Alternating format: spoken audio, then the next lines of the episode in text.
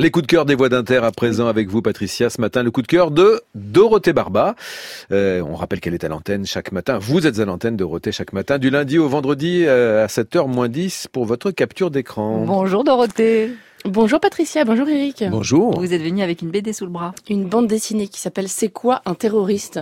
Je trouve qu'on dirait un peu une question qu'un jeune auditeur euh, poserait à, Noël Bréal. C'est vrai, dans les petits bateaux le dimanche soir. C'est vrai, c'est quoi un terroriste? Et, de fait, l'auteur de cette BD, Dohan Bui, parle beaucoup de ses enfants, de ses deux filles dans cette bande dessinée. Dohan Bui, grande, euh, grande journaliste. Alors hein. voilà, elle est journaliste, grand reporter à, à l'Obs. Elle a gagné le, prix Albert Londres il y a quelques années pour ses, euh, magnifiques reportages sur les migrants.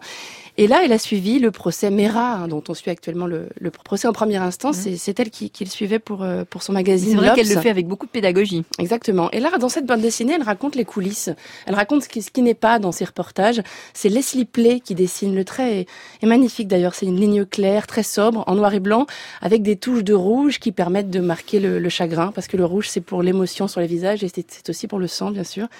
Euh, elle raconte euh, voilà le, les coulisses d'un procès ultra médiatique mais aussi c'est une réflexion sur son travail de journalisme, sur euh, la, distance. Place de l'émotion. voilà, parce que mm. je vous souvenez sans doute quand euh, Éric Dupont-Moretti était venu dans le 7-9 de France Inter. On se souvient de cette interview qui était très tendue mm. avec Nicolas Demorand. Sur la place de la mer. Et Nicolas Demorand disait, je me souviens de la tétine dans la bouche de cet enfant, hein, parmi les, les victimes euh, de Mohamed Merah à Toulouse. Et euh, ça avait choqué beaucoup de monde dans le monde judiciaire parce qu'on met trop de place, on donne trop de place à l'émotion dans le traitement. Euh, journalistique. Mais surtout quand c'est médiatisé, et ça change tout, y compris du côté des magistrats. Hein, ça, les, avocats notamment le disent, les magistrats eux-mêmes le disent. quand c'est sous l'œil des caméras Exactement. et sous le micro, ça change tout. Elle réfléchit à ça, Dohan Bui, dans, dans cette bande dessinée, et, euh, ça m'a passionnée parce que, mm. évidemment, que l'émotion est à double tranchant. Pour autant, est-ce qu'il faut s'en priver? Euh, Est-ce que ça impliquerait de faire des reportages complètement désincarnés? Elle, elle, revendique un, journalisme de l'empathie. Elle, elle, dit qu'elle est une greffière, qu'elle est comme un patron de bar ou voilà quelqu'un à qui on, se confie. Et donc c'est important d'avoir de l'empathie dans ce métier. Et, il faut elle le fait de façon très subtile hein. exactement. Il faut aussi assumer euh, que le journaliste ou la journaliste c'est un homme avec ses émotions ses failles euh, et que euh, la sacro-sainte objectivité il faudrait peut-être parfois y réfléchir et qu'assumer une part de subjectivité, ça permettrait sans doute de lutter contre toutes ces idées, euh, voilà, toutes ces critiques qui sont formulées parfois à raison contre les journalistes. Est-ce qu'on peut faire lire ça à un enfant bah Alors, je, me suis demandé, c'est intéressant parce que au départ, je me disais, ça s'adresse à qui ce truc? Parce que moi, ça m'a amusé sur le côté coulisses du procès, avec les, les, les, les, nuées de caméras, etc. Et en fait, on peut le faire lire à, des enfants parce qu'elle raconte euh, comment le terrorisme a, a, bouleversé nos vies quotidiennes et son rapport au journalisme. Pas trop jeunes, les enfants peut-être, mais, mais ces filles, elles sont jeunes et, et nos enfants à nous, quel que soit leur âge, ils ont ont vécu euh, euh, les attentats, ils ont vécu les exercices de mmh. confinement dans les classes après le 13 novembre 2015.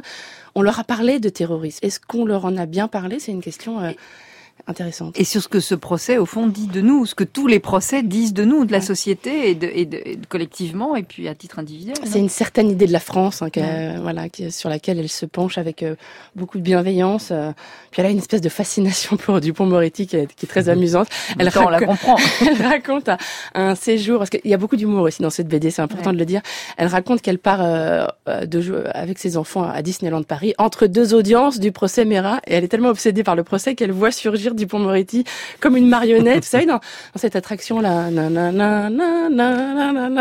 vous faites très bien, en tout cas. Pardon, c'est ridicule, je m'en retrouve à chanter, voilà. Très bien. Et donc, il y a Dupont-Moretti qui, euh, qui surgit comme, comme s'il était un personnage Disney.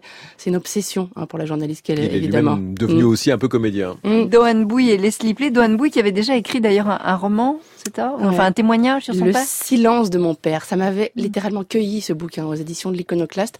Euh, c'est un récit très personnel à la première personne elle racontait que son père, suite à un AVC, a perdu la parole. Vous connaissez sans doute cette phrase de Suran, on n'habite pas un pays, on habite sa langue.